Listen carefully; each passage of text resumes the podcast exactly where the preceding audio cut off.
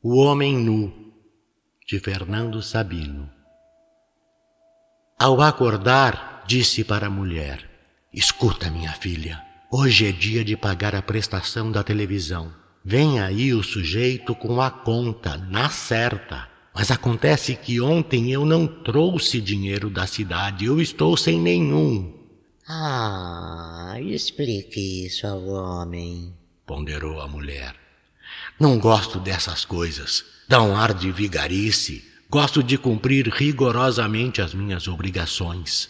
Escuta, quando ele vier, a gente fica quieto aqui dentro, não faz barulho para ele pensar que não tem ninguém. Deixa ele bater até cansar. Amanhã eu pago. Pouco depois, tendo despido o pijama, dirigiu-se ao banheiro para tomar um banho, mas a mulher já se trancara lá dentro. Enquanto esperava, resolveu fazer um café. Pôs a água a ferver e abriu a porta de serviço para apanhar o pão. Como estivesse completamente nu, olhou com cautela para um lado e para o outro, antes de arriscar-se a dar dois passos até o embrulhinho deixado pelo padeiro sobre o mármore do parapeito. Ainda era muito cedo, não poderia aparecer ninguém. Mal seus dedos, porém, tocavam o pão, a porta atrás de si fechou-se com estrondo, impulsionada pelo vento. Aterrorizado, precipitou-se até a campainha e, depois de tocá-la, ficou à espera, olhando ansiosamente ao redor. Ouviu lá dentro o ruído de água do chuveiro interromper-se de súbito, mas ninguém veio abrir. Na certa, a mulher pensava que já era o sujeito da televisão. Bateu com o nó dos dedos. Maria, abre aí! Maria, sou eu! chamou em voz baixa. Quanto mais batia, mais silêncio fazia lá dentro. Enquanto isso, ouvia lá embaixo a porta do elevador fechar-se. Viu o porteiro subir lentamente os andares. Desta vez era o homem da televisão. Não era. Refugiado no lance de escada entre os andares, Esperou que o elevador passasse e voltou para a porta do seu apartamento, sempre a segurar nas mãos nervosas o embrulho de pão. Maria, por favor, sou eu! Desta vez não teve tempo de insistir. Ouviu passos nas escadas, lento, regulares, vindo lá de baixo. Tomado de pânico, olhou ao redor fazendo uma pirueta e assim, despido, embrulho na mão, parecia executar um balé grotesco e mal ensaiado. Os passos na escada se aproximavam e ele, sem onde se esconder, correu para o elevador, apertou o botão. Foi o tempo de abrir a porta e entrar, e a empregada passava, vagarosa, encetando a subida de mais um lance de escada. Ele respirou aliviado. Ah! Enxugando o suor da testa com o embrulho do pão.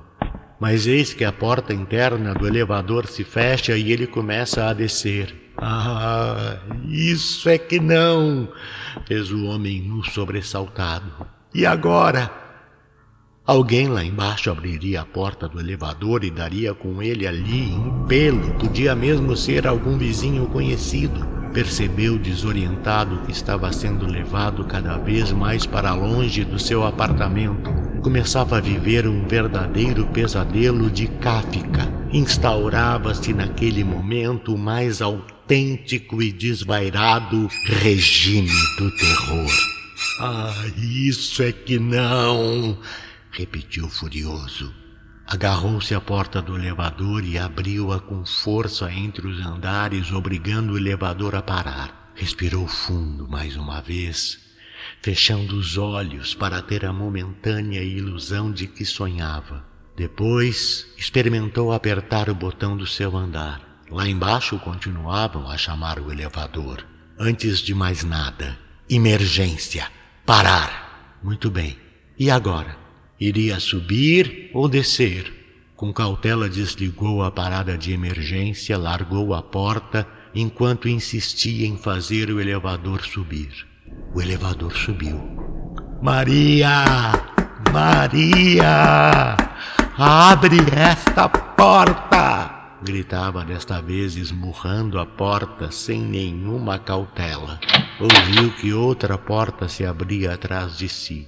Voltou-se, acuado, apoiando o traseiro no batente e tentando inutilmente cobrir-se com o embrulho do pão. Era a velha do apartamento vizinho. Bom dia, minha senhora, disse ele confuso. Imagine que eu. A velha estarrecida atirou os braços para cima, soltou um grito. Valha-me Deus, o padeiro está nu! E correu ao telefone para chamar a rádio patrulha.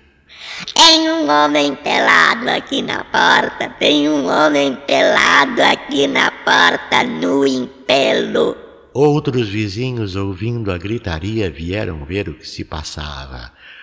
Não, não olha, olha não, já pra dentro, minha filha. Maria, a esposa do infeliz, abriu finalmente a porta para ver o que era. Ele entrou como um foguete e vestiu-se precipitadamente, sem nem se lembrar do banho. Poucos minutos depois, restabelecida a calma lá fora, bateram na porta. Deve ser a polícia! Disse ele ofegante indo abrir a porta. Não era. Era o cobrador da televisão. Do narrador.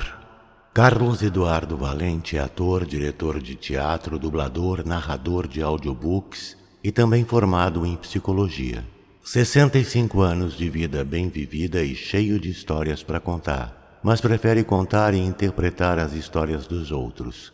Até tenta escrever um pouco, mas não tem a disciplina necessária como tem nessas outras áreas citadas. Depois de morar 20 anos em Porto Alegre, voltou a Pelotas, onde se formou em psicologia. Morou em São Paulo um bom tempo e agora mora em Florianópolis, para onde voltou depois de 13 anos longe da ilha. Sempre na batalha por novos desafios. Também brinca com fotografia e edição de vídeos porque viver é bom demais. Contato carlão50 arroba gmail.com